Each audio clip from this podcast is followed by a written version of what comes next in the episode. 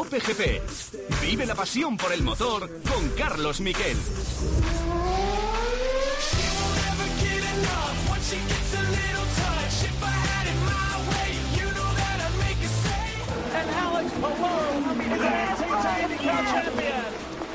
Thank you so much. Thank you. You're an amazing team. Thank you so much.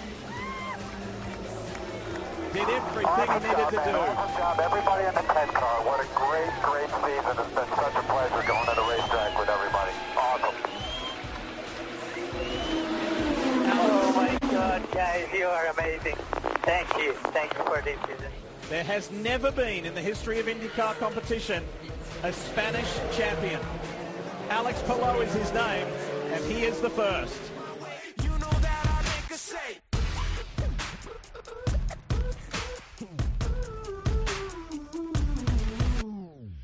¿Qué tal? Buenas tardes. Esto es lo que dijo la realización americana, primer español de la historia que gana el campeonato Indy americano, el campeonato rey de monoplazas en Estados Unidos. Y es la segunda competición de coches en Estados Unidos, está por encima de NASCAR, pero por relevancia, por las 500 millas de Indianápolis, donde quedó segundo Alex Palou, eh, y por la importancia que, y las audiencias que tiene en Estados Unidos y en el resto del mundo, es el segundo campeonato de monoplaza más importante después de la Fórmula 1. Ha sido una gran noticia, la gran noticia del fin de semana que ya veníamos eh, viendo, que ya veíamos que podía ser a lo largo de la semana, porque lo tenía prácticamente ganado Alex Palou y así lo decía desde el coche. Gracias chicos, sois un equipo increíble y cómo gritaba el grito de la, de la pasión, el grito de la victoria, un Alex Palou que después se abrazó con su padre, eh, con su padre que es eh, la clave de que esté allí, que es siempre su respaldo, su novia Sonia, y al final sacó la bandera de España, posó con ella. La verdad es que fue muy bonita toda la celebración, esa copa enorme que te dan por ganar el campeonato Indy, algo que no logró Oriol Serviá, que llegó a estar entre los eh, cuatro eh, primeros, que llegó a un cuarto puesto y que nadie ha conseguido. Y el año que viene va a estar de nuevo en Chip Ganassi intentando ganar el campeonato. No quiere eh, saber nada de Fórmula 1. Vamos a tener como protagonista a Alex Palou. Os voy a vais a poder escuchar lo que he podido hablar con él. Dos minutos muy jugosos que pude hablar la pasada madrugada.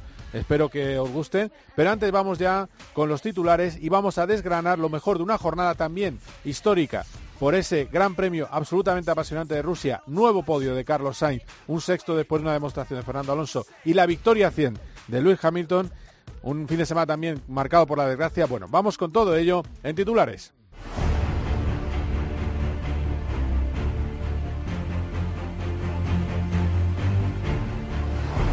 Primeras palabras de Alex Palou nada más bajarse del coche. Esto ha sido un sueño. Es muy, muy, muy difícil describirlo, ¿no? Eh, aparte de muchísima felicidad, felicidad es lo que más eh, encuentro, pero hay algo más, eh, supongo, de tantos años estar ahí peleando y intentando trabajar por este sueño.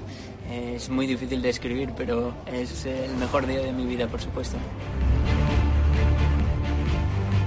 Además, el tercer puesto de Carlos Sainz. Por cierto, os recuerdo, Palou tenía que hacer 12 y con un cuarto le sirvió y además abandonó Patricio Ward, segundo Joseph Newgarden. Es decir, que fue una carrera plácida para él, aunque hubo un sustillo cuando tuve un toque, eh, bueno, pues en la, segunda vuelta, cuando tuve un toquecillo por detrás, ese toque que luego le costó el abandono en una montonera que hubo, que el gran damnificado fue Pato Ward. Hablamos de Fórmula 1 y hablando de Fórmula 1, podio de Carlos Sainz en una carrera de sube y bajas, grandes primeras vueltas, gran adelantamiento en la primera vuelta a Lando Norris, 13 vueltas liderando la prueba, luego tuvo que parar demasiado pronto con Graining, tuvo que sufrir con el neumático duro, llegó a perder varios puestos, pero cuando llega el momento de la lluvia, eligen bien él y su equipo el momento de parar, al final pudo remontar y acabar ter tercero después de Hamilton y de Verstappen. Así estaba de feliz Sainz en los micrófonos de Dazón. Sobre todo contento con el fin de semana, ¿no? Una buena quali, una buena salida, eh, arriesgando en la primera vuelta, adelantando a Lando. Ya se lo prometí ayer, le dije mañana me, voy a tirar. Yo creo que no me creyó, pero hoy ya creo que, que le he demostrado. Y, y, luego, bueno, intentando aguantar y buen ritmo de carrera con la dura, no tanto con la media y, y consiguiendo un podium que sabe, sabe bien. Además, después de la carrera, hablamos con Matías Binotto en el Zoom de Ferrari, que siempre lo hacemos en inglés. Le pregunté a Matías Binotto, ¿estás feliz con la carrera, eh, con el fin de semana casi perfecto de Carlos Sainz? Bromeaba, decía que no estoy del todo contento. Este es Matías Binotto. No estoy muy feliz porque se puede hacer mejor. Ha hecho muy buen trabajo este fin de semana. Ha pilotado muy bien, especialmente en el momento más crítico del fin de semana. El podio es un buen resultado para todo el esfuerzo que hemos hecho.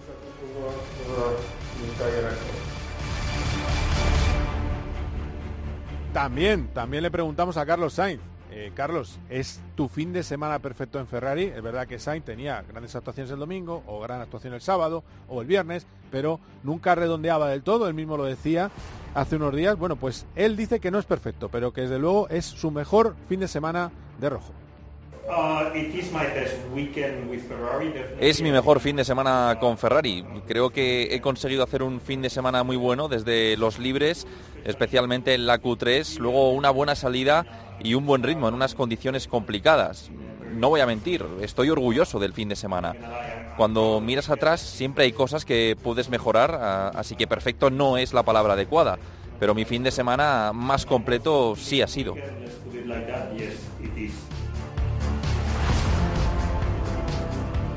Y luego está Fernando Alonso, que la verdad es que hizo vibrar a la afición con unas vueltas magistrales. Yo creo que la, carrera ya era magistral en seco, porque estaba pegado a un Red Bull. Hizo la mejor estrategia, que era salir con el neumático duro. Se fue por fuera en la primera curva. La verdad es que hizo lo mismo en la vuelta de calentamiento. Igual tenía cierta intencionalidad, pero como cumplió la norma y, eh, pudo devolver, devolvió una posición pues nada, era completamente legal. El caso es que le vino muy bien irse en la primera curva por fuera y después lo que hizo fue tener un ritmo absolutamente atronador. En la segunda parte del neumático duro iba como un avión y luego cuando pone el medio se permite el lujo de adelantar a Verstappen y empieza la remontada. Se pone sexto, Jack lloviendo, cuarto, quinto, cuarto, hasta la tercera posición delante de eh, Checo Pérez. Pero ¿qué pasó? Que en ese momento empieza a llover más fuerte, él llevaba el neumático en seco, estaba apostando por mantenerse en pista así y eso le hizo tener que parar y pasó de la tercera a la sexta posición. Él ve una ocasión perdida, pero estaba muy contento con el rendimiento de su monoplaza.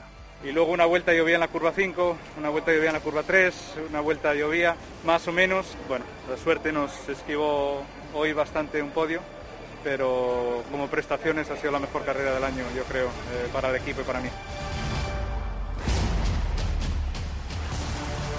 Y luego está Lewis Hamilton.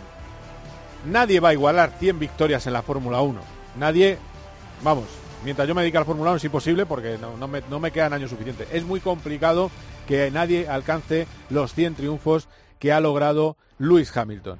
Y lo ha hecho porque Hamilton siempre aguanta. Y yo creo que eso es la, la, clave, que aguanta, aguanta, tuvo malos momentos en la carrera, tuvo errores en calificación, pero aguantó su momento. Y eso sí, no le hicieron caso porque él quería seguir en pista cuando el equipo le dijo a boxes. Se cabreó porque le metieron a boxes para cambiar el neumático al neumático de agua, pero le fue de maravilla para lograr el triunfo ante un Norris muy decepcionado porque Norris siguió en pista, se salió y acabó en la séptima plaza y así lo celebraba por la radio ese triunfo número 100 Lewis Hamilton.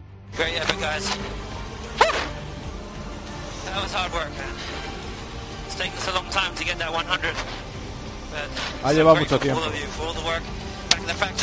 Ha llevado mucho tiempo llegar a victoria 100. Gracias por todo el trabajo. Gracias a la fábrica.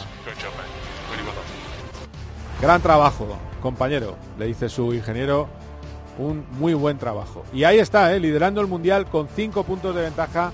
Eh, bueno, 5 no, un poco menos. Eh, lo tengo que mirar ahora porque creo que lo estoy diciendo mal el dato. Hamilton está liderando, es el nuevo líder del mundial por delante de un Max Verstappen que acabó en la segunda plaza Enseguida os digo la distancia, pero creo que son, puede que sean dos puntos. El caso es que eh, ahora mismo el Mundial sigue en todo lo alto. Ahora vamos a ir dentro de dos semanas a Turquía, que va a ser una prueba absolutamente clásica para, eh, para el equipo Mercedes. Efectivamente son dos puntos, que me dice mi productor eh, Dani Asenjo. Bueno, dos puntos la ventaja que ahora tiene Hamilton en el campeonato, que llega líder y tienen ahora dos circuitos buenos para Mercedes. Turquía y el siguiente en Austin. A ver qué pasa con eso. Y por cierto, ya para ir acabando los titulares, evidentemente fin de semana para estar tristes por el fallecimiento de Adrián Berta Villanes, de 15 años, en la categoría Super Sport 300, en el Mundial de Superbikes, en el circuito de Jerez, y también el mismo día, además un sábado negro, y también el de Jaime Gil y su copiloto Diego Calvo en el Rally Villa de Llanes. Este programa va por ellos y por sus familias, pero primero de todo al gran protagonista tenemos al triunfador del fin de semana, Alex Palou.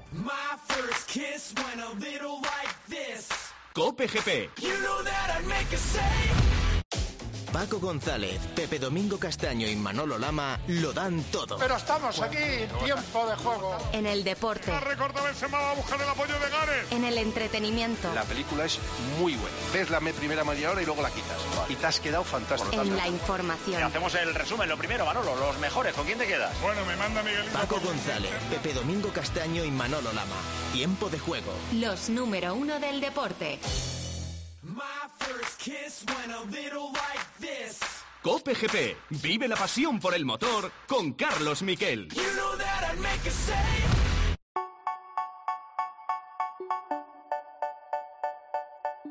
de todas las emociones, ¿qué ha sido lo más fuerte que has vivido? Eh, quizás esa vuelta de regreso a boxes, ¿no? Que se te veía gritar desde, dentro del casco.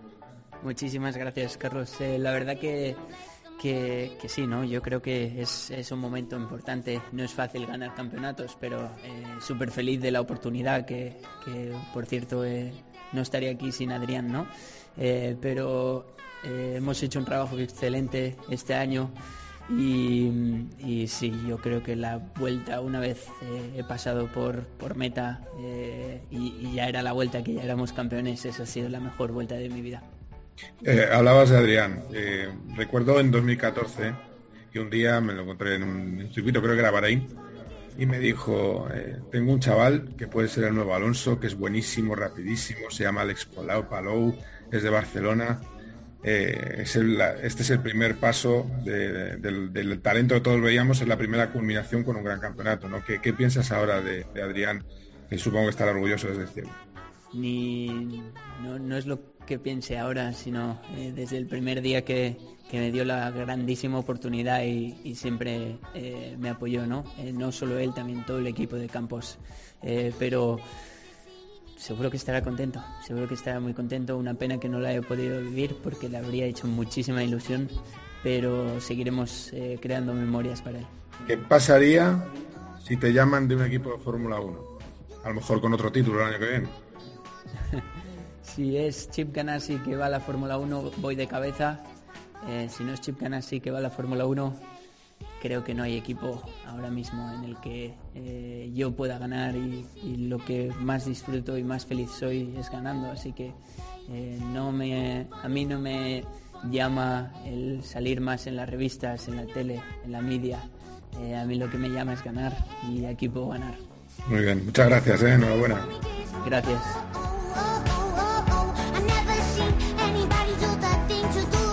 La verdad es que da gusto hablar con alguien que tiene las ideas tan claras como Alex Palou. Alex Palou estuvo en el camino de la Fórmula 1, vio que era darse trompazos contra la pared, no, tenía presupuestos para hacer GP3 entera.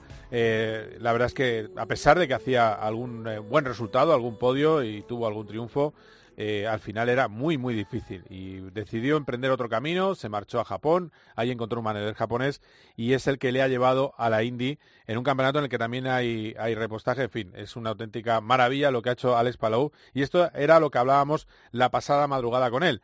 He traído a este COPGP a alguien que conoce muy bien a eh, Alex Palou y, y, que me va a contar un poco cómo se siente después de este triunfo. Ya hemos visto lo que me contaba Alex, que la verdad es que da gusto hablar eh, con alguien que tiene las ideas tan claras. Lo intentó, intentó llegar a GP3, intentó eh, y vio que era darse, pues eso, contra un muro que económicamente era demasiado caro. Se fue a Japón, allí tuvo un manager que es el que le ha orientado a Estados Unidos y acaba de cumplir su sueño. Y traigo aquí a Francés Rosés de TV3 que va a contar un poco cómo se siente, alguien que va mucho a su café, al Green Café de Gerona, cómo se siente, eh, bueno, pues con ese triunfo de Alex Palou. Hola, Francés, ¿qué tal? Buenas tardes.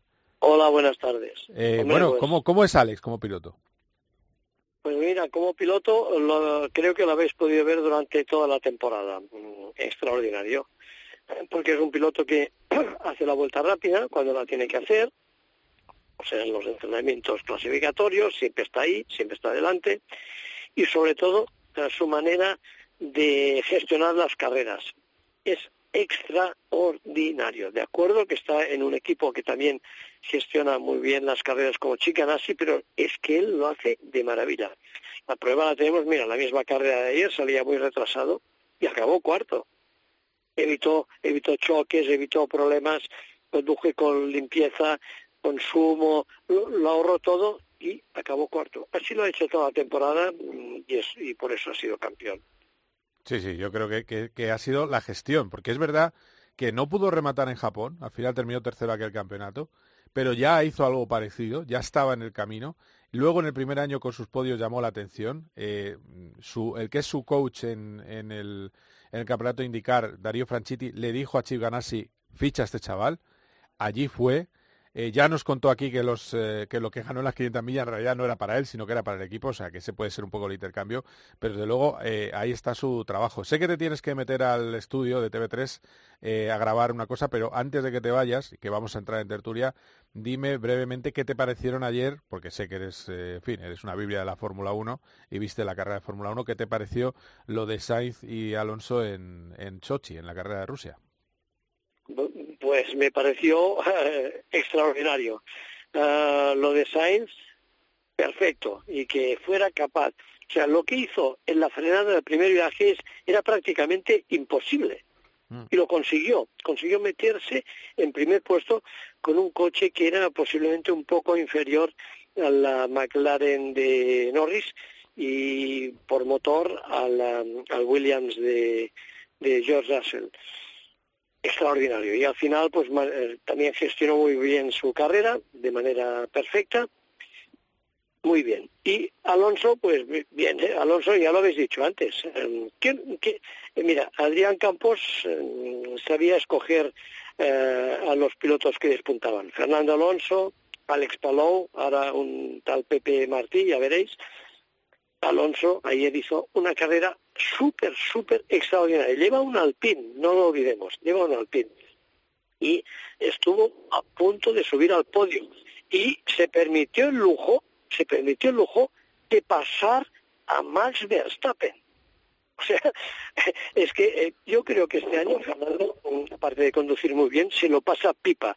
Y es un piloto que siente las carreras, que le gustan las carreras, le gustan los adelantamientos. Yo creo que a la que pueda tener un coche un poco, un poco superior, un poco más competitivo que el Alpine actual, o sea, un Alpine pero más competitivo, puede ser capaz de obtener su tercer título mundial. Ojalá, ojalá, Dios te oiga. Que gracias, Francés, que tienes que, sé que tienes que meterte a grabar. Eh, que gracias por la, por tu, como siempre, tu, eh, tu capacidad para analizar la, la, actualidad. Muchísimas gracias, un abrazo. Muchas gracias, un abrazo. Bueno, pues sí, ahora nos quedamos en tertulia. Y en la tertulia tenemos a Miguel Portillo Movistar. Hola Miguel, ¿qué tal? ¿Cómo estás? Qué maravilla de entrevista que le hiciste a, a, Alex Palou y qué bonitas las palabras que le dedica Adrián Campos. ¿Qué tal, Carlos? ¿Cómo estás? Muy bien, muchas gracias, muchas gracias. La verdad es que sí, que, que estuvo, estuvo muy bien eh, Palou. Eh, él saca el tema de Campos, la verdad tengo que decirte que yo también lo tenía en mente, pero, pero él lo saca.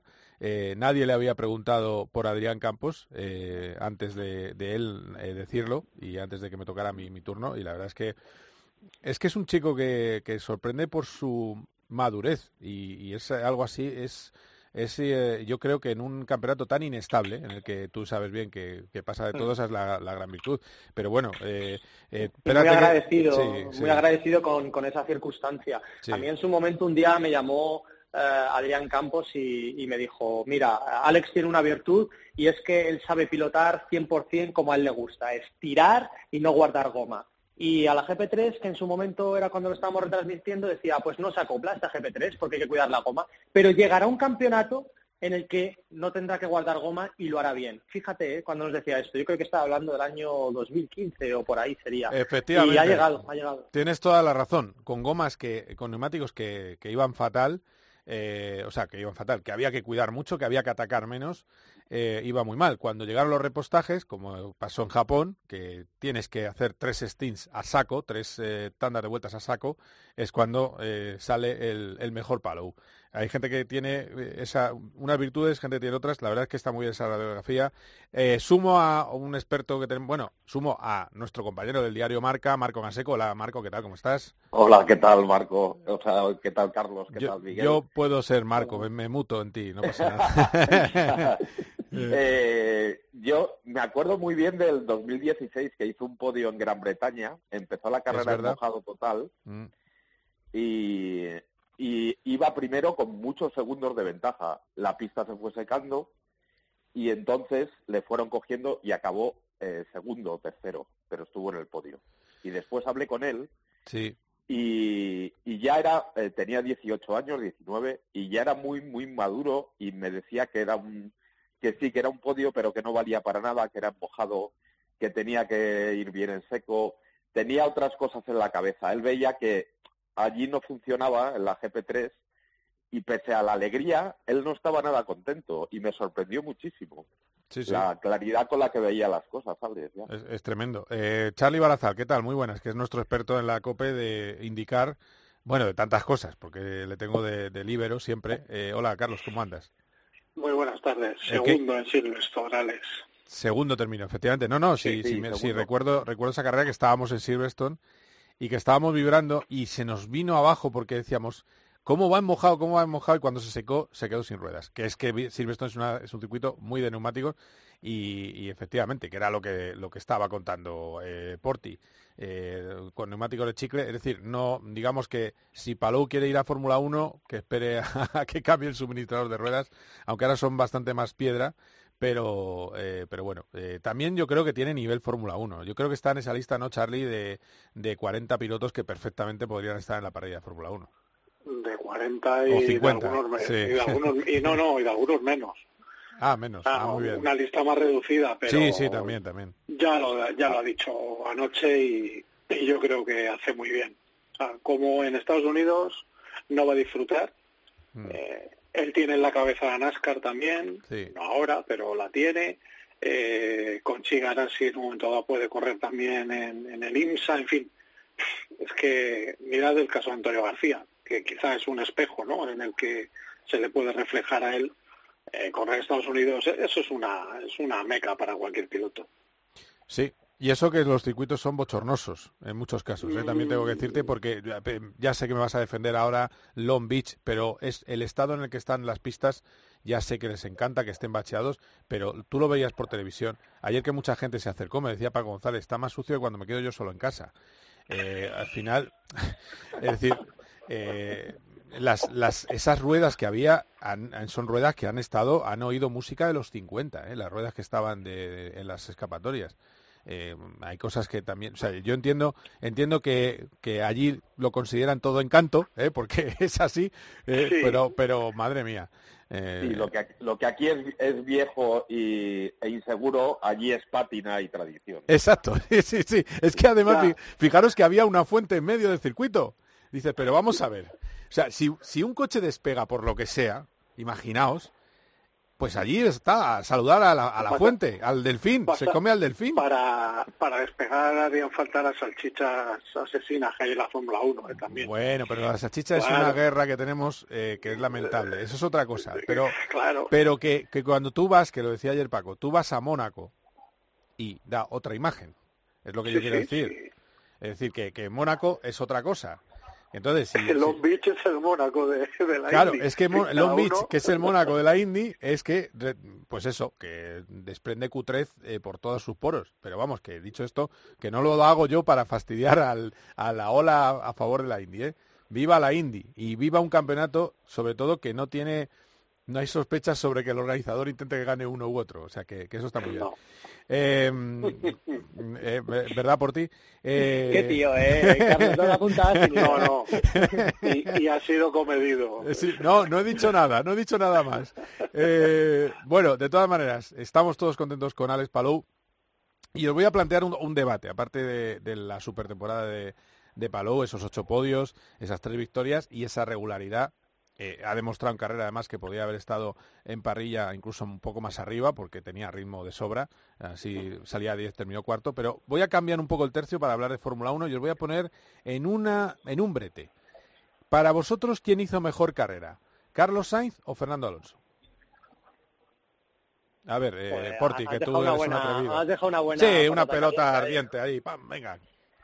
A ver, una vez que, que Carlos sale segundo y se pone primero, pues eh, evidentemente no quieres que, que se baje de esos puestos, ¿no?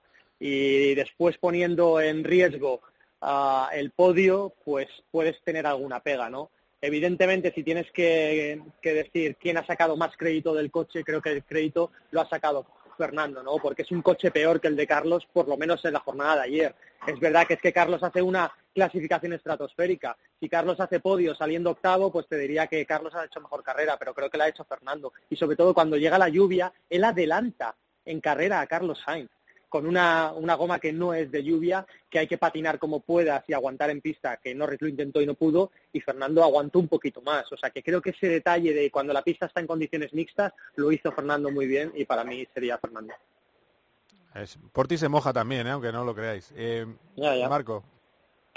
A ver, eh, Ferran, eh, Carlos tiene que luchar contra dos cosas. Que su coche es malísimo con ciertos compuestos de neumáticos. Su steam fue de la mitad. Es una desventaja grandísima y aún así volvió a la pista 11 después de una parada temprana, una parada lenta de más de cuatro segundos y confió en seguir luchando por el podio.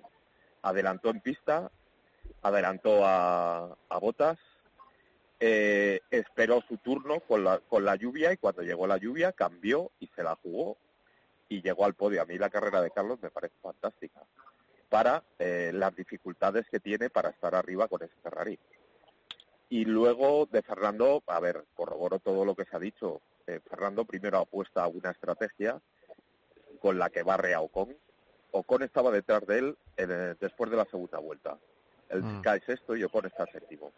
Pero él está con el duro porque lo elige él para parar muy largo. Los podios de Renault el año pasado fueron todos iguales salir con estrategia cambiada, parar muy largo y salir con unas gomas frescas al final, lo que le permite remontar al final, estar en muy buena posición y caer poco porque los huecos de tráfico ya están abiertos, caes muy pocas posiciones en tu parada porque la haces muy tarde, y entonces tienes gomas frescas para volver a atacar al final.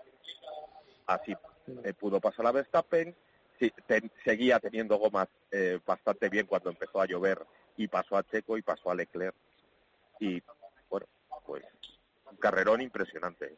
Oye, no quiero saltarme, no quiero saltarme el turno de, de No, no, habla, habla. ¿alguien entiende, ¿Alguien entiende la estrategia de Verstappen de cambiar en la misma vuelta con un neumático más duro que, que el de Hamilton? Porque ah, me cuesta un poco entenderlo. En misma vuelta se quita el blando Hamilton, en la misma vuelta se quita el duro Verstappen, porque no aguantó en pista. No, es una calaja del, bo- del, mu- del muro, yo creo. Eh, Sí, había, yo tampoco, yo tampoco lo entendí porque estaba yendo bastante bien hasta ese momento y bueno, pues.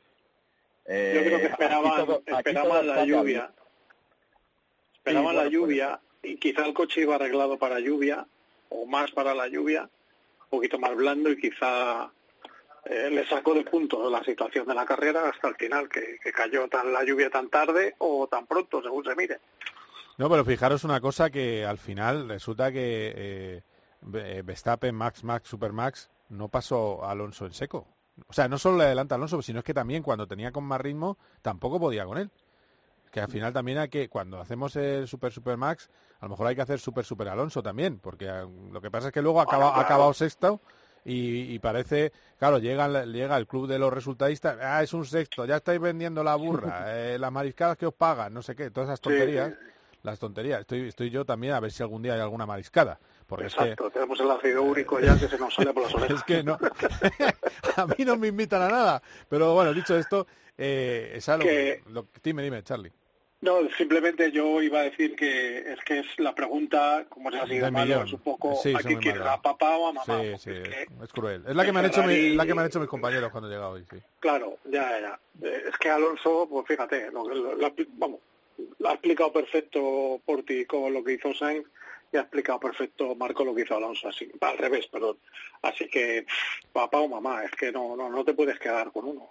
Yo creo que lo que hay que hacer, que es lo que contaba en, en- en mi columna de marca de hoy, eh, lo que hay que hacer es estar orgullosos, ¿no? Yo creo de- del rendimiento que tienen, porque es que Totalmente, al final... totalmente. Por Carlos no daba nadie, cuando se anunció el fichaje el año pasado, el 15 de mayo, nadie pensaba que iba a estar después de 15 carreras por delante de Leclerc, claramente, con tres podios, con más puntos. Mm. Sí, sí, sí, es una pasada.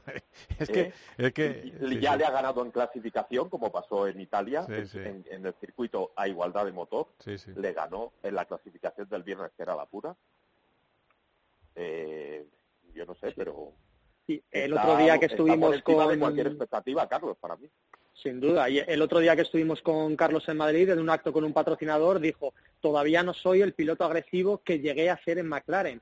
Todavía le falta un poquito de confianza para saber dónde frenar el coche en el último momento, poder tirarse, etcétera. Es decir, que él todavía está en un periodo de adaptación y yo creo que él lo sabe, bueno, que hay momentos en de clasificación de que ha fallado. Tenía marcado, ¿eh? A Superlando, que ahora es la gran revelación, lo tenían en carrera, pero vamos, en carrera, en carrera estaba. Yo te digo una cosa, yo creo que Carlos sabía perfectamente que él frena más tarde que Norris en esta carrera. Porque una de las cosas que a mí me contaban mis espías, como, eh, como decían, eh, me contaban de, McLaren, es que en telemetría, uno de los problemas de, de, que es un gran trazador, Lando Norris, pero no es un buen frenador. Y en frenada le daba un currupipi Carlos tremendo con el mismo coche y Carlos se tira sabiendo que va a frenar eh, menos, aparte del rebufo que ayuda, sabe que va a frenar cortito eh, Lando Norris. Y al final es lo que vimos. Y se, lo dice por la mañana, además. Y además le dije, eh, que te voy a pasar, eh, que eso, está muy bien. A mí esas cosas también de, de, chulería, de... Lando vio por el retrovisor a Hamilton y dice, voy a tapar a, este que viene más rápido por dentro. Ay, por fuera venía Carlos. Le entró, le entró un poco la, cosa de, ah, que viene Luis, que viene Luis, que viene Luis. ¿eh? eh Luis is coming, Luis is coming, que es lo que él piensa, porque piensa en inglés. Y, y nada, is coming el madrileño. ¿eh?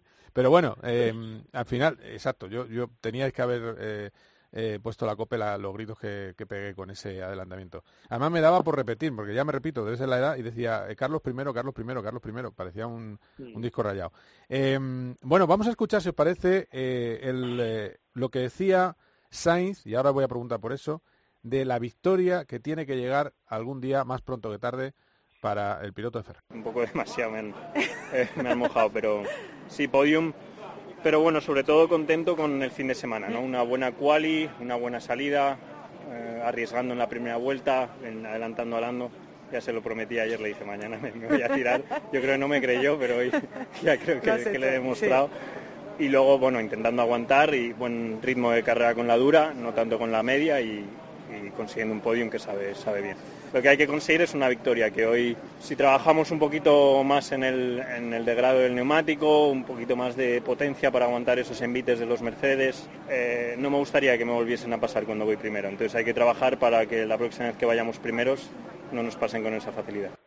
Bueno, pues eh, él cree en su victoria con Ferrari. Eh, es verdad que está haciendo muy buenas actuaciones, falta la victoria. ¿Vosotros también creéis en que le veremos ganar eh, carreras eh, con Ferrari, compañeros? Por cierto, testimonio que hace a Noemí de Miguel en Dazón. Pues yo lo veo muy difícil, la verdad. Sí, exacto.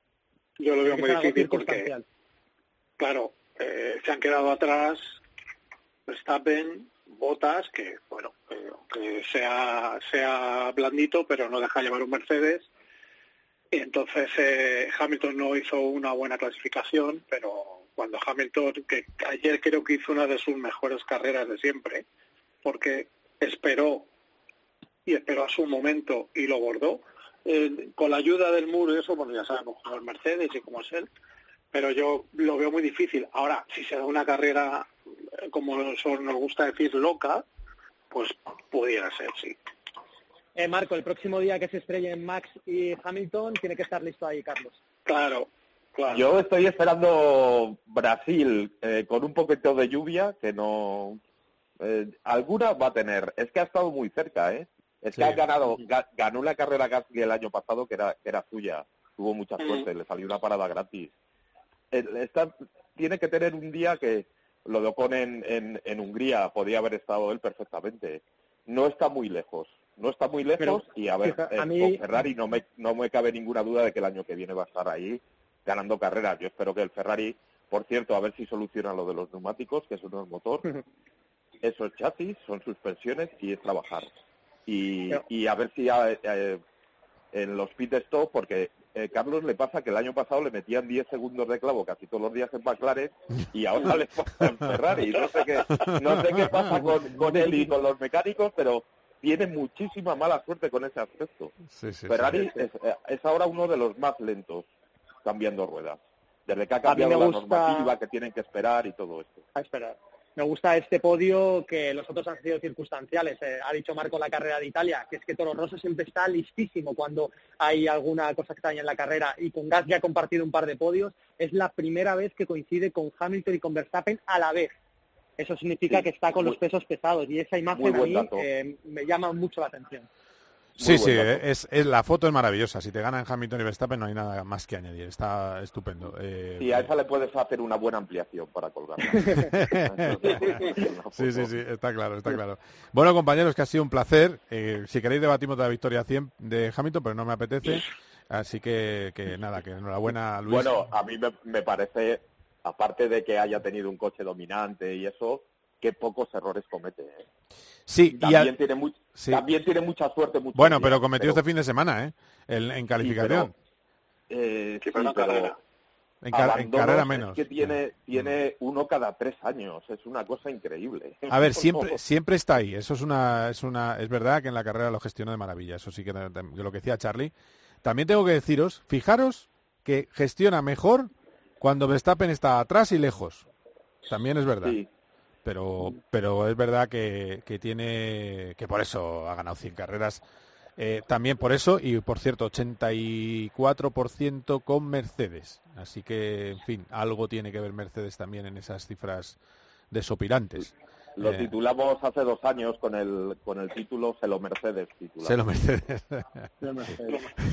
bueno, oye, que gracias compañeros, que ha sido un placer como siempre. Eh, gracias eh, Miguel Portillo. En, siempre ya que hemos empezado con ya que hemos empezado con Indy con Fórmula 1, te cuento algo bonito que va a ocurrir en Estados Unidos. Se van a juntar Palou, Carlos Sainz, perdón, Palou, Fernando Alonso y Antonio García con Adri Junior con el hijo del que les llevó a, a descubrirles en el automovilismo de lo más arriba, se van a juntar en el Gran Premio de Austin.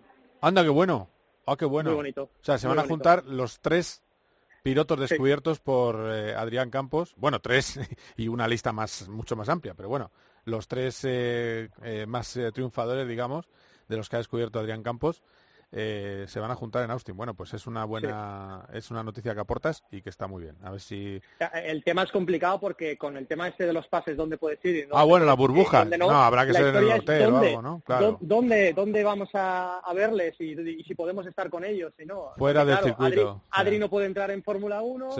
Eh, bueno, no sabemos cómo lo va a ocurrir, pero va a ocurrir.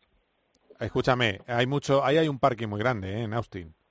Hay un parque muy grande. Y, una taquería, que es un camión que hay en la puerta. Quiero decir, con tal de no entrar a los pagos respectivos, se puede hacer ahí, eh, te buscas un hueco ahí y si, espera, si, si Fernando Alonso acaba llevando también un, motorhome a América, que puede ser, que le mola mucho lo de ir por motor, con eh, motorhome por Estados Unidos, pues en la puerta del motorhome, eh, que ahí no entra nadie. O sea que también, bueno, algo se buscará. Eh. Ah, y como tú vas a ir a Austin, por ti, eh, si necesitas ayuda, tú me dices que, que, ayudamos desde aquí. Echamos ahí un, un bueno, esperemos, sí, que todavía no lo tiene, pero creo que, está muy fácil ir, creo, sí, que no hay, no hay trámite siquiera, vamos. Pero sí, sí, por eso. Pero vamos, que sí, que sí, la, la, foto no nos la perdemos. Y es que es lo que se merece Adrián Campos, ¿no? Que vea a, a los pilotos que tanto amó, porque es que Adrián tenía, podía tener los defectos que tuviera, pero era sobre todo un carrerista que amaba las carreras y a sus pilotos. Y yo creo que, que se nota. tenía un instinto para ver, tenía un instinto para ver los pilotos único. Y, es que casi todos han pasado por él. Sí, sí, sí. Casi todo lo que ha sido desde, desde Marc hasta muchos, muchos. Y luego, eh, no sé, muchas cosas. El, Gran Premio de Valencia, eh, ciertas cosas que, que estaba, estaba siempre allí para promocionar, para, para sumar, eh, no sé, tenía un instinto innato para, para descubrir talento y, y, y, saber dónde había que estar. Que por cierto, una de las cosas que le, le, ha venido bien también a Alex Palou es que es piloto del Fondo de Inversión Monegasco, gracias a Adrián Campos. Eh, que sigue siendo, que tengo un comunicado que me ha llegado de, de la alegría del, del Mónaco Investment por el triunfo de Palou. Eso también te da una seguridad y un respaldo financiero en, en caso de, de, de, duda. O sea que, y ahí le metió a Adrián Campos y ese, ese hubiera sido el germen del equipo, de nuevo un equipo español en Fórmula 1 a través de ese eh, fondo de inversión en el que estaba en esa lista de pilotos Alex Palou. Eh, lo que pasa es que eso no ha salido, no ha salido y además tiene viso de que no, no va a salir. De hecho, si sale no sería equipo español eh, y además no estaría Alex Palou, pero estaba Alex Palou en esa, en esa corta lista de, pilotos. En fin, que, ha sido un placer, ¿eh? que yo estaría más rato, pero es que esto, aunque sea podcast, no puede ser eterno. Así que gracias compañeros. Eh, gracias, Miguel. Gracias, Marco. Gracias por la info también. Un honor. Hasta luego. El honor es mío. Y por supuesto. Venga, gracias, Charlie. Abrazo fuerte. Cuidaros. Bueno, quedaos aquí que vamos a hablar un poco de la nota trágica del fin de semana y también de lo que nos viene en el Mundial de Motos enseguida con Borja González. Cope GP. Vive la pasión por el motor con Carlos Miquel. De lunes a viernes, el deporte se vive en el partidazo de Cope, desde las once y media de la noche con Juanma Castaño. Varias noticias que nos dejan los tres resultados de los equipos españoles. El año puede ser muy largo o muy corto. Ya veremos. Presidente Cerezo, muy buenas. Hola, buenas noches. ¿Cómo está, presidente? Pues de momento muy bien. De momento toda la razón, Kuman, en lo que dice. Ahora, eh, ni un tiro a puerta, esa es la clave. O sea, el resultado más o menos era previsible, se veía venir, lo hemos dicho antes de empezar. Yo quiero recordar que el Atlético Madrid resurgió gracias a que... De lunes a viernes, desde las once y media de la noche, la mejor información deportiva y el mejor análisis lo encuentras en El Partidazo de Cope, con Juanma Castaño.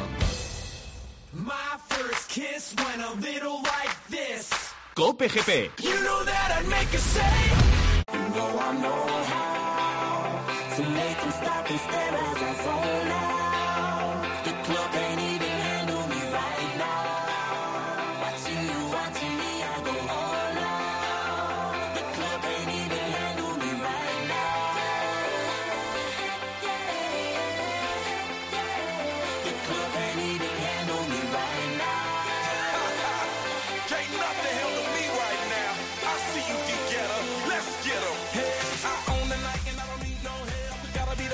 Bueno, pues hablamos de motos y ha sido un fin de semana eh, triste eh, para todos, para todos los que nos gusta el motociclismo, por el fallecimiento en el circuito GD de Dean Berta Viñales, 15 años de edad, en la categoría Super Sport 300, en el Mundial Super Sport 300, y viene un carrerón en Austin. Y claro, para hablar de todo lo que pasa en el mundo de las motos, pues tenemos a la persona que más sabe de motos de este país, que es Borja González. Hola Borja, ¿qué tal? ¿Cómo estás? ¿Qué tal, Carlos? Buenas tardes. Eh, a ver, de la desgracia, hay que decir que hay un punto negro en el motociclismo que por mucho que los monos sean buenos, que es el atropello, que es lo que le ha pasado al pobre Dean, ¿no?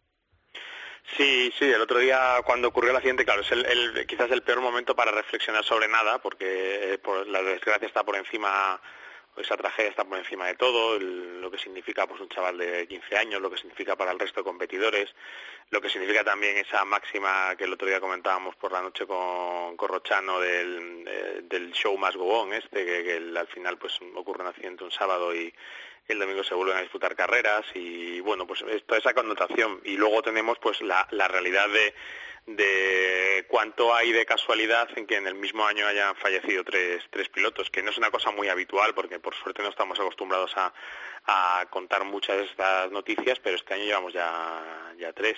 Pasó con Hugo Millán en el FinCEP, en la categoría de la Europa Talent Cup. 14 años. exactamente, con Dupasquier mm. en Muyelo, en Moto 3, y ocurrió también este fin de semana Super Sport 300. Mm, evidentemente yo creo no, yo, creo, yo creo que reflexión evidentemente hay que hacer. Em, eh, la tienen que hacer los que más saben. Los circuitos son seguros, los, como dices tú, monos, cascos y demás son seguros. A lo mejor lo que empieza a no ser seguro son las categorías. No digo que no digo que la, edad, porque la edad es una cosa, es otro es otro argumento que se ha esgrimido, que en realidad lo que tiene es un bueno tiene un componente diferente. Em, va más vinculado pues el, hecho de chavales muy jóvenes en actividades de riesgo, pero esto es una cosa que en el motor ha ocurrido siempre y, no ha pasado estas cosas. No sé si, esa reflexión se, debe llegar tan, tan lejos. Yo veo más, por ejemplo, creo que lo comentaba una vez contigo, en que la igualdad en las maquinarias, el, el hecho de que corran tantos pilotos juntos termina generando carreras con grupos muy grandes, con gente que va muy cerca los unos de los otros, también eh, una educación a la hora de correr en la que da a veces la impresión de que la, primera vuelta es la última, la, primera vuelta también es la última. Yo creo que todo eso se suma, eh, se suma para que, para que digamos haya más variables que puedan hacer que haya más posibilidades de que ocurran estas cosas. Eh, y no sé si, si esto pasa también pues por, por un readaptar las categorías, pues se han hecho categorías con maquinarias más sencillas que a la vez son más económicas, que dan más sostenibilidad al deporte, un poco a la sombra de las, de las competiciones de promoción, pero claro, a la vez también es más fácil que todo el mundo sea rápido o que pueda ser rápido y esto hace pues que la todo el mundo se con más posibilidades y, y se mire mucho más hacia adelante y menos se, analice menos en la situación real de cada uno. Yo me acuerdo, por ejemplo, en 125 centímetros cúbicos que era imposible ver grupos como los que se ven en las carreras de Moto 3 de ahora mismo. Eh, eh, que un piloto con una... Es verdad que había diferencia entre las, entre las motos, entre una Aprilia pata negra y una Aprilia que no lo era pero un piloto poco experimentado tenía muy complicado seguir la rueda a un piloto experimentado. Eh, se marcaba mucho la diferencia en el pilotaje porque un mínimo error te llevaba al suelo. Claro. Ahora no ocurre y esto permite pues que veamos salvajadas eh, deportivas en el sentido de pilotos que salen desde el pit lane y te pueden ganar una carrera o grupos de 20 que llegan a la última vuelta. No sé si es por ahí por donde tiene que ir más el análisis. Pero, pero, pero es un tema de de electrónica que tienen las motos, ¿no? Supongo. Bueno, es, es todo, es el, tipo de motos. Una moto son motos muy sencillas que el, piloto, pues, eh, digamos que sí, electrónica va vinculada también a que ese tipo de motores de cuatro tiempos, cuando el piloto pues da gas, no, no tienen esa ese toque que tenían las dos tiempos, que eran un poco más canallas y, cualquier mínimo error pues con el gas te llevaba por los suelos. Es verdad que también generaba pues otro tipo de lesiones. Habían disparado los pilotos y, las clavículas era, estaban al orden del día, las fracturas. Pero es cierto que, exigen quizás un poco menos y eso y va todo mucho más acelerado. Ahora, por ejemplo, en el Mundial de Moto 3, la parrilla del 2022 se está configurando con muchos pilotos que suben directamente del de, FinCEP o de la Rookies Cup va a haber como cinco o seis pilotos y, parece también que hay una prisa por saltar directamente a Moto 2 y estar poco tiempo en Moto 3, todo eso ayuda a que haya poca poca experiencia también, en los más experimentados tienen poca experiencia y eso hace pues que sea, sea complicado, entonces bueno, yo creo que hay, varios factores en ahí que te digo que más que el hecho puro y duro de, de la edad, no creo que cambie mucho si tiene 15 o si tiene 18 como podía tener tu Pasquier. Sí, sí, claro, es es que no sé, yo, yo tengo muchas dudas. Yo lo de la edad es verdad que tampoco veo necesario que sean tan jóvenes, tengo que reconocerte. Pero sí que es cierto que eh, tampoco veo necesario que haya 42 motos en una categoría corriendo a la vez. Eh, y luego hay una reflexión, mm, para terminar con el tema eh, del primo segundo de, de Maverick, hay una reflexión también que ha hecho uno de los pilotos que se ha retirado este fin de semana, que dice, que no sé qué razón tendrá, que dice que todos intentan hacer las burradas que hace Mar Márquez y como no son Mar Márquez, pues se producen accidentes. Eh, a ver, escucha, yo sé que es polémico que lo que dice. ¿eh? No, no, no, es, disparar un poco ya, un poco ya con un cohete a ver qué es lo que, que saber, a ver lo, que sale. De Mar Márquez es Mar Márquez. Eh, es verdad que muchas veces en pista bueno, hace, ha hecho cosas, pero no creo que él, vaya imponiendo el ejemplo. A lo mejor el ejemplo de Mar Márquez por lo, rápido que ha llevado su carrera hacia adelante y lo, rápido que ha empezado a ganar y lo, el ser el más joven de la historia, etcétera, etcétera, así que haga que los demás les puedan entrar un poco de prisa. Pero no creo que, que Márquez haya instalado una, la escuela del suicida. La verdad, me parece un poquito un poquito una reflexión un poquito no sé si fuera de lugar o un poco también lo que te digo las, que me parece muchas veces que las reflexiones en, caliente son un poco más complicadas de, que salgan bien. Sí pero lo has leído no es que no recuerdo el nombre sí sí sí lo he leído. Ha sido ahora es que ahora no viene el nombre a la cabeza ha sido un piloto italiano que han retirado. No sé si está, trabajando me parece para la para la televisión para la televisión italiana y probablemente en ese en ese entorno ha hecho la, reflexión. Mm. Bueno, ya te digo que... Bueno, no, no, si, no, si es lo de menos ya, pero... no, no, no, sí sé, sí, sé, sí sé que ha salido en todas partes, mm, sí, sí, sí. Eh, pero claro, también yo creo que sale en todas partes porque porque lleva porque la declaración lleva el nombre de, de Mar Márquez, con lo cual se lleva el nombre de Mar Márquez en un momento de tragedia, pues eh, es más fácil que, que él se replique y aunque solo sea poner el poner digamos el nombre o sea o solo la reflexión sin que tampoco sé si tiene mucho va mucho más allá pero bueno también te digo sí, yo ahora te lo diré lo que sí que creo lo que sí que creo se llama Michel Fabricio es el, sí, Michel Fabricio que corrió en el mundial. Yo sí. lo que sí que creo es que sí que es cierto que eh, exige cierta reflexión para buscar qué es lo que pasa y tratar de encontrar soluciones cuando una algo así ocurre tantas veces seguidas Efectivamente, hay que buscar caminos. A mí lo de que haya tanta moto junta, yo creo que hay que mirárselo, ¿eh? Las mangas, eh, eliminatorias, empezar yo siempre a... lo pienso, ¿eh? siempre pienso que al final, al final aumenta el riesgo cuando hay muchos tíos jugándose las cosas. Mm. de la manera que se la juegan en grupos tan grandes. Eh, el riesgo es ese, el que dices tú, pues si te caes te atropellan. Ese es el, riesgo en el que estamos ahora mismo. Ya no es un muro, ya no es la moto en sí, ya no es el casco, ya no es el, mono y luego hay un montón de opciones. Hay una parte evidente de, mala suerte, pero claro, la mala suerte, el porcentaje de riesgo empieza a, aumentar cuando hay muchos factores alrededor que, que pueden empujar, digamos, a esa mala suerte. Sí, sí, está claro, está claro. Bueno, a ver qué, a ver qué pasa. De todas maneras, tenemos fin de semana Austin, horario 9 de la noche MotoGP, las otras carreras, digo, vamos a empezar por horario, por si hay que, por si te, te, estoy... No, no, lo había mirado, esta vez había hecho los deberes. Estás muy bien, Estaba a punto de decirte al principio que no dijese los horarios para permitírmelo, pero bueno, te lo dejaría a ti, sí. 9 MotoGP y Moto3 y Moto2. 6 Moto 3, 7 y 20 Moto 2, básicamente son los mismos horarios de siempre, lo único que, que trasladados al horario europeo. Y allí se corre, se va a correr a las 11, 12 y 20 y 2 de la tarde en Austin.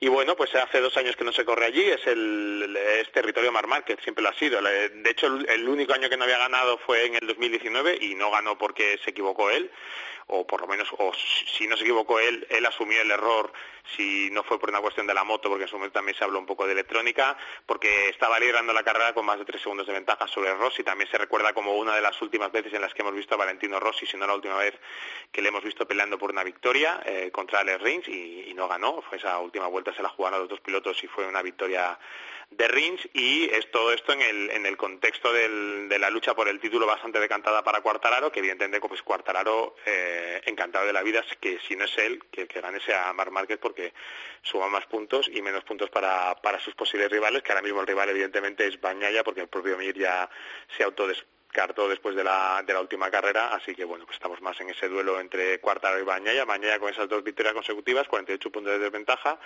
y difícil que consiga eh, lo que está buscando, pero bueno, tiene la primera oportunidad en Austin, que normalmente no fue un circuito que se le haya dado muy bien a la Ducati, pero que ya vemos que Ducati ha hecho un gran trabajo, lo comentamos el otro día, y, evidentemente no van a ir allí a mirar a ver qué es lo que pasa, sino que seguro que van a salir a, intentar ganar en un fin de semana más en el que va a hacer mucho calor. No sé si eso también se anticipará a lo que pase con la Fórmula 1.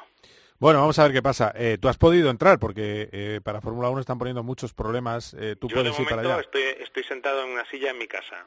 Eh, la prueba la tengo mañana, la gincana que le llamo yo. ¿y qué, hay que hacer para poder ir? Bueno, de momento tengo una, la primera, tú ya sabes cómo va esto, la primera gincana es en el aeropuerto de Barajas o el aeropuerto que corresponda, que es el, tienes que llegar mucho antes, que te validen la visa, eh, la PCR de 72 horas, una carta de invitación especial que del circuito, una cosa que un documento también que han emitido al nombre de cada uno con el pasaporte y ya una vez que pasas esa prueba que es subirte al avión que va a Estados Unidos, luego ya vas a a la frontera en Dallas y ya entonces te enfrentas al, al señor con la, con la placa, que ese no distingue motos, ni motas, ni nada. nada tienes que pasar la siguiente criba y ya cuando la pasas, pues bueno, ya estás en Austin, que está a tope de, COVID, eh, con las UCI desbordadas, y bueno, pues nos han pedido, no es obligatorio, pero sí que es una recomendación, encarecidamente nos recomiendan que mantengamos una lo mejor posible la, la, burbuja de ir de hotel a circuito, circuito hotel, intentar no hacer nada de vida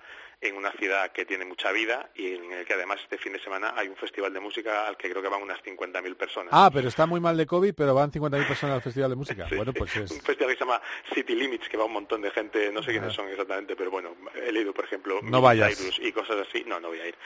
Y creo que van 50.000 personas. Va Miley Cyrus, va, o sea, que es de nivel. Sí, 50.000 personas más los que vayan a, a ver la carrera de, de MotoGP del domingo, pues allí festival de movimiento y bueno, pues positivo, que tenemos que ir con, más precaución que, a ninguna de las otras carreras del año. Bueno, bueno, pues a tener, a tener cuidado, eh, tener cuidado y, bueno, lo que no tenéis es vigilancia en, la muñeca ni nada, ni en el móvil. Es decir, bueno, de momento, que yo sepa, no. Eh, no, es que había ese rumor ¿eh? con la Fórmula 1. De que no, había no, de momento no se, han, puesto, no, no, se, nos van a identificar ni nada, ni nos van a hacer nada, un una localización continuada y nada por el estilo. Creo que lo deja un poco en nuestras manos. Eso ya lo vivimos en Qatar, pero aquí de momento no, o en Qatar más que nada porque no nos dejaban movernos por nuestra cuenta y nos tienen que llevar choferes. Aquí hay, hay libertad en ese sentido. Pero escucha, como son los hoteles americanos hay que cenar en algún lado, ¿eh? también te digo. Eh, no, no, no, es tan fácil tener un servicio de habitaciones disponible. Eh. Pues esa, esa es la cosa. Que en los hoteles buenos, los restaurantes son buenos y caros y hay servicio de habitaciones FETEN, en los que ya, porque además sabes que son carísimos. En los normales... Los de carretera, sí. En los normales, tirando para abajo, que son los habituales, pues allí no hay mucha posibilidad. Supongo que habrá que, tirar mucho de circuito y, y sí, en, algún momento pues habrá, habrá que salir, me imagino, con, con cuidado, habrá que ver un poco el panorama. Además, el martes por la tarde ya veré qué panorama hay y ya te puedo contar el miércoles qué pinta tiene aquello. Muy bien, gracias Borja, buen viaje hacia Austin y, hablamos el fin de semana. Un abrazo fuerte, hasta luego. Carlos.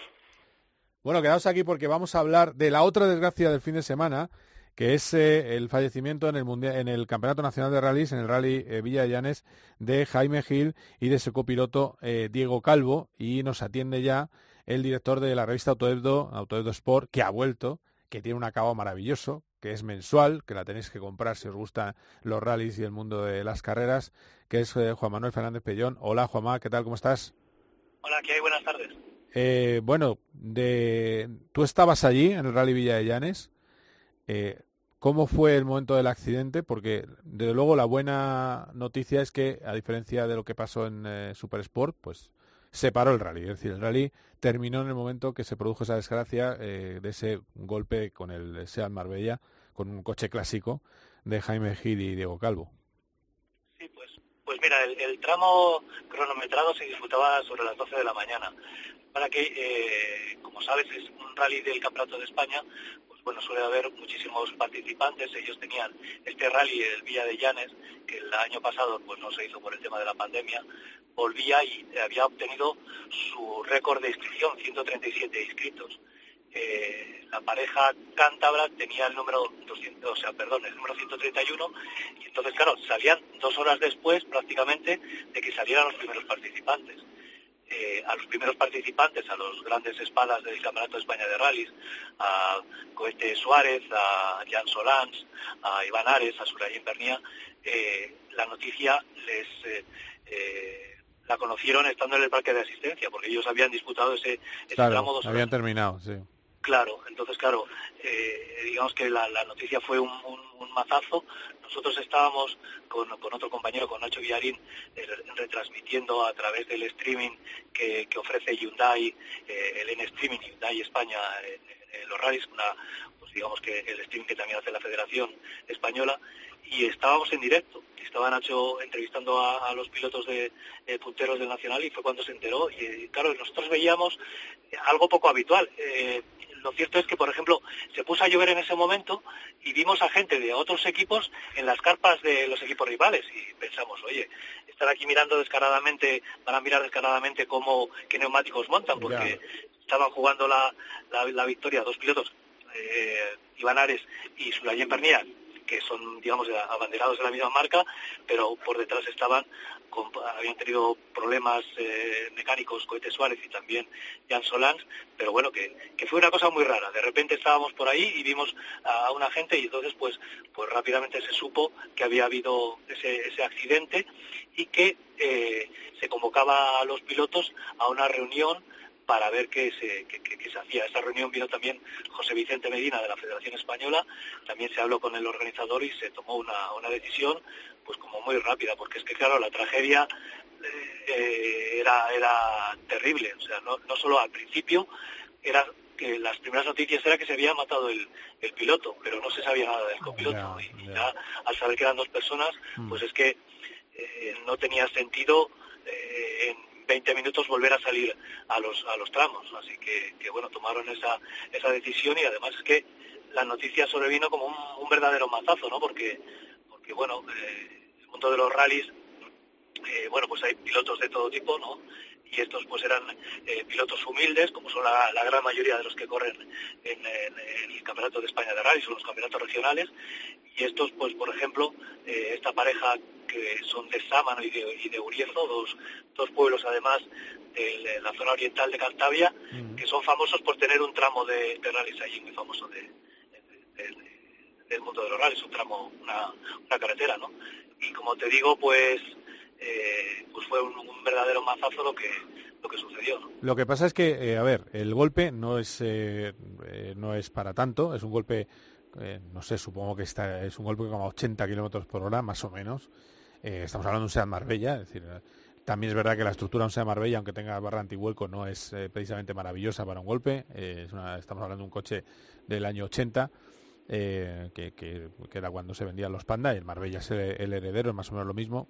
el, el ¿Cuál es la razón? ¿Es porque eh, pasa ese coche antes, que deja el guardarraíl tocado y entonces es el golpe seco con la, con la piedra, con el mojón que hay detrás, lo que provoca eh, ese fallecimiento, la, brusca deceleración en el caso del copiloto y, el golpe tan fuerte en el caso del piloto? ¿Es, un poco esa la causa o, qué crees que ha podido ser? Sí, sí, sí, eso, así lo, eh, lo dice el, el, atestado que ha elaborado la, la Guardia Civil, ¿no? La velocidad lógicamente es un tramo cronometrado y, los pilotos con el coche que lleven pues tratan de ir lo más rápido, posible mm. evidentemente pues pues bueno pues van por ahí muy rápido entonces al, descontrolarse el coche choca contra contra el guardarrail que ya estaba eh, movido por el accidente de un coche 20 de, coche que había pasado 20 minutos primero y, bueno pues la fatalidad es eso que, chocan contra el contra contra un murete no contra un murete que,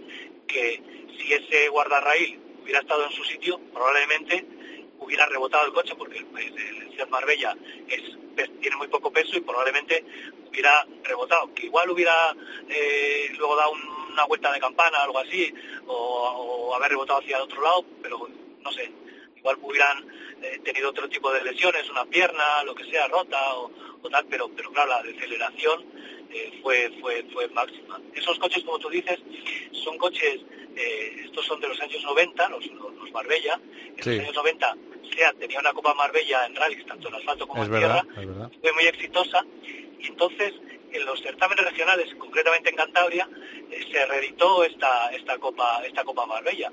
Estos coches son, la mayoría de ellos, con los que compiten en la Copa Marbella que había en Cantabria, son coches comprados de segunda mano y hechos, la carrocería, digamos, las barras anticuelco y todo, con materiales de hoy en día. Quiero decir que no es un coche eh, de hace 30 años. Ah, ya, ya, que la seguridad es actual. Vale, vale. Claro, la seguridad es, es, actual, ¿no? actual, relativamente. Lo que tú dices es que más que nada la chapa de un Marbella, pues es la de un Marbella de hace 30 años, las medidas, las medidas, tú vas codo con codo, digamos, con cuando tú te montas en cualquier coche de estos de, de hace 30 años, lo primero que notas es, son las medidas, las dimensiones del coche, que vas, vas muy pegado. Cualquier coche ahora utilitario es el doble de, tamaño prácticamente de un coche. Sí, sí, tremendo y el grosor de, la chapa. Claro, es una es una fatalidad, ¿no? O sea, es, es, algo que, que, bueno, nunca quieres que, que, pase, pero pero que efectivamente eh,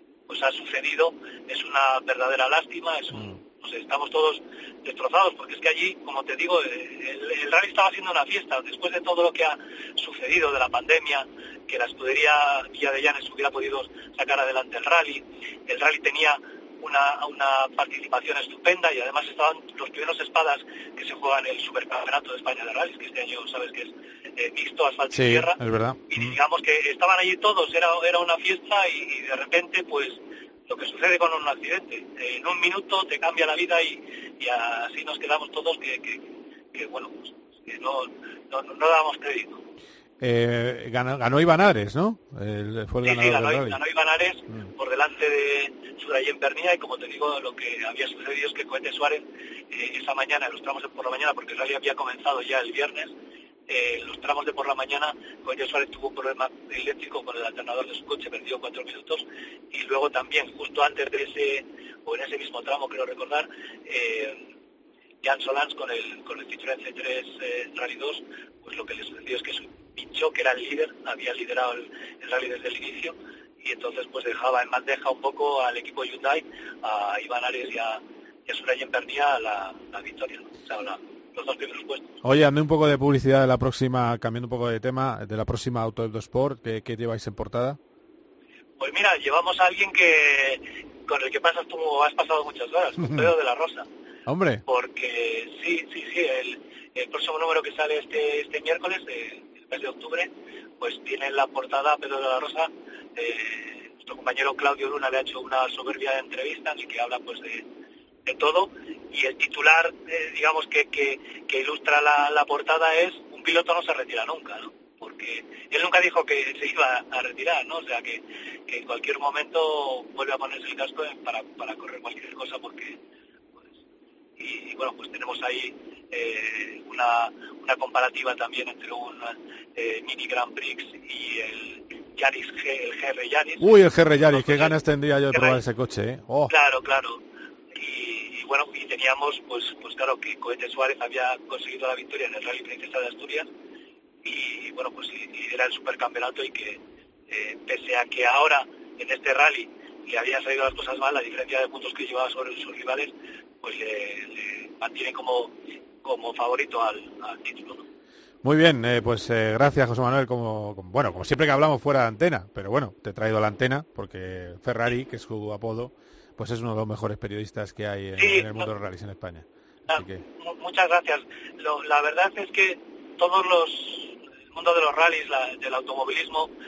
Ayer hemos vivido, pues eso, la alegría de, la, carrera tan movida del Gran Premio de Rusia con el podium de Carlos Sainz, lo de Alex Palou, que es histórico, pero tenemos en la cabeza la tragedia de este fin de semana, pues porque son compañeros, gente que, no sé, que, está en el deporte de base, que, son gente que humilde, que ayuda a las organizaciones. Por ejemplo, el, copiloto pues era uno de los voluntarios que ayudaba allí en Cantabria en la subida a la bien aparecida. Eh, no sé, son, son gente próxima que arriba el hombro en todo tipo de circunstancias y, por ejemplo, por, por ponerte un, un detalle, este, este copiloto, como, como Janes, estaba repleto a rebosar, no tenía hotel y le habéis esperado, o sea, se quedó a dormir en el camión de un, de asistencia de uno de los, de los equipos participantes, de un amigo, ¿sabes? Jo, qué barbaridad, Diego Es un poco, es un poco, poco como decirte, pues el ambiente que se vive en los, en los rallies, ¿no? De compañerismo, de, no sé, de, de, la afición, ¿no? Que todo se hace sobre todo por una afición. Es que es maravilloso el mundo de los rallies. Es maravilloso. Que nadie se le ocurra decir que no hay que hacer rallies. Hay que hacer más rallies. Eh, sí, y... que, y sobre todo que nadie demonice a los rallies por cosas como estas, porque digamos que son son es un accidente o sea hay veces que puede que eh, digamos que no sé en un atropello porque la gente se pone mal y el coche falla o, ahí sí hay que tener crítica a la organización claro. así puede puede haber un culpable pero cuando cuando es una una fatalidad porque es eh, es algo que no que no sé a mí me viene a la memoria, y perdona que me alargue, me viene a la, a la memoria al, al, al, saber que ese accidente que hubo previo pues como tú has estado en las 24 horas de Le Mans, como en las, en las 24 horas de Le Mans, cuando se, se produce un accidente, están, hay full course hielo y se repara el guardarraíl, porque, claro, lo que sucede es que si un coche se ha salido en algún sitio, es muy probable que se vuelva a salir otro. Entonces, si el guardarraíl está tocado, pero claro, los rallies tienen otro funcionamiento, otra, otra dinámica y no, y, no sé, o sea, no es, no es un circuito cerrado como, por mucho que sea alemán, que tiene 30 kilómetros. Está claro, está claro. Eh, aclarado queda. Gracias, José Manuel. Un abrazo fuerte. De acuerdo, un abrazo. Un abrazo. Bueno, pues hasta aquí GP ha sido un auténtico placer. Fin de semana que viene hablaremos en tiempo de juego de ese Gran Premio de las Américas en Austin, donde puede volver a ganar Mar Márquez y donde también pueden cimentar eh, aún más su ventaja en el campeonato Pedro Acosta y seguir en la lucha Raúl Fernández. Ha sido un placer. Hablamos. Adiós. GP con Carlos Miquel.